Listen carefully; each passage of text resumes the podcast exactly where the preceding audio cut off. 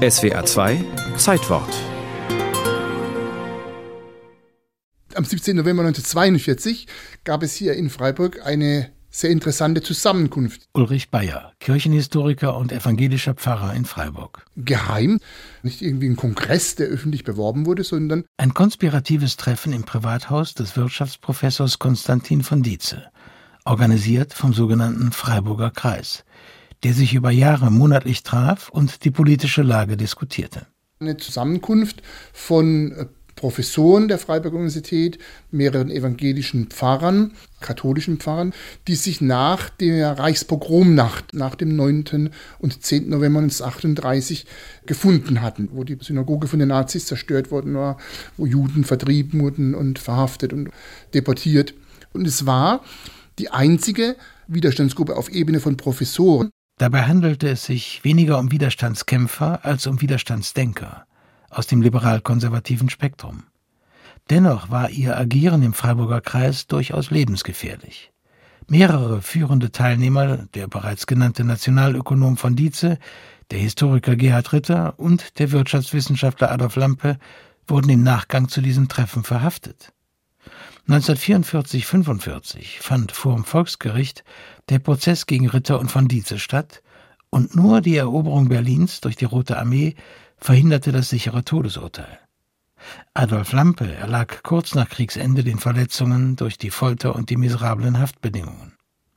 Aber zurück zum verdeckten Treffen des Freiburger Kreises vom 17. bis 19. November 1942. Im Auftrag dieser Gruppe kam Dietrich Bonhoeffer nach Freiburg. Es war eine seiner letzten Reisen, bevor er festgenommen wurde und ja 45 ermordet wurde von den Nazis. Er kam und bat diesen Freiburger Kreis, sie sollten eine Denkschrift ausarbeiten für ein Deutschland nach Hitler und erzählte auch von den Vorbereitungen, Hitler äh, zu stürzen um, durch ein Attentat. Während Bonhoeffer selbst beim Freiburger Geheimtreffen im November 1942 nicht zugegen war, bei dem man drei Tage lang über viel Papier brütete und das erbetene Gesellschaftskonzept entwickelte unter dem Titel Politische Gemeinschaftsordnung, ein Versuch zur Selbstbesinnung des christlichen Gewissens in den politischen Nöten unserer Zeit. Fertiggestellt nur in drei Exemplaren aus konspirativen Gründen.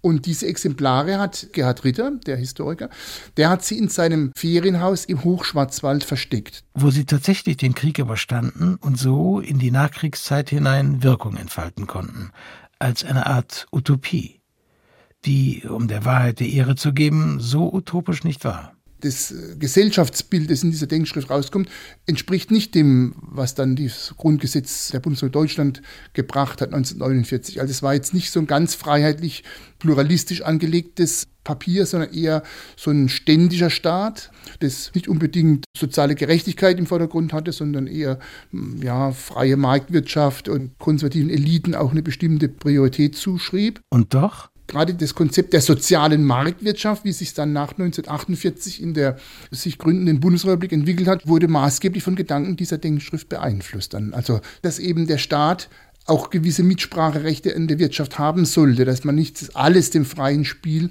der Kräfte des Marktes überlassen sollte. Trotzdem, insgesamt ein konservatives Staatsmodell, das hinter die demokratischen Jahre der Weimarer Republik deutlich zurückfällt. Kirchlich gesehen jedoch war es durchaus fortschrittlich. Insofern, als neben den Professoren katholische und evangelische Pfarrer zusammenarbeiteten. Dieser Arbeitskreis hat dazu beigetragen, das ökumenische Klima in Deutschland zu befördern. Und eine der Initialzündungen war sicherlich das gemeinsame Erleben der Diktatur.